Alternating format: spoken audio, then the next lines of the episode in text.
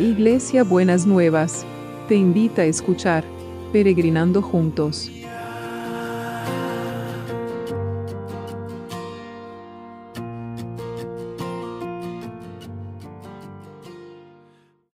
Buenos días mis peregrinos y peregrinas, ¿cómo andamos para este sábado que el Señor nos preparó? Bueno, ahora en un ratito vamos a estar con el retiro del curso, seguro que va a andar todo bien. Y también pensemos eh, que oremos por los que, los que están escuchando este audio temprano para que la tecnología nos acompañe. Eh, que el micrófono, que hay un micrófono del Zoom que no, no está funcionando, que podamos encontrarle la vuelta para, para que funcione. Así que le damos gracias eh, a todos y a todas por las oraciones. Y hoy tengo unas buenas noticias, ¿no? Em, Alonso, Alonso, el nenito de Chile que, estuvimos orando ayer, salió bien de la operación.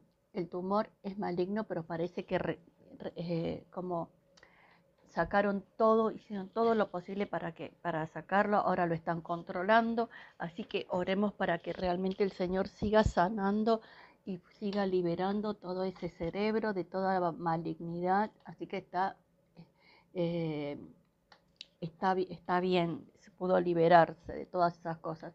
Y Gustavo está volviendo a su casa, ya volvió a su casa y eh, tienen que seguir con, todo un proceso de, rehabilitación, de, cuidados. Ustedes saben que, el post-COVID lleva todo, todo un tiempo ¿no? de, trabajo y todo un tiempo de, volver a la vida de alguna manera.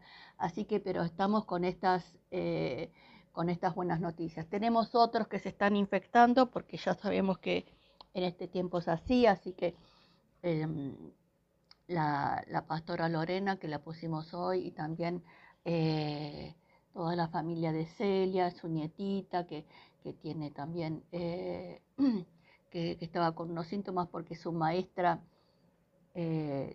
es una nenita que tiene tres años también, que, su maestra eh, le dio positivo al, COVID. Así que bueno, estemos orando por todos y por todas que, que, estén, que lo que estén pasando lo sientan tomado de la mano de Dios. Muy bien, y hoy les quiero, quiero seguir compartir, este, seguimos hablando del amor y seguimos hablando de, de cómo el amor que nos tenemos que tener los unos a los otros, el amor que se expresa en las relaciones, ¿no es cierto? Y hoy lo vamos a ver en Primera de Juan 3,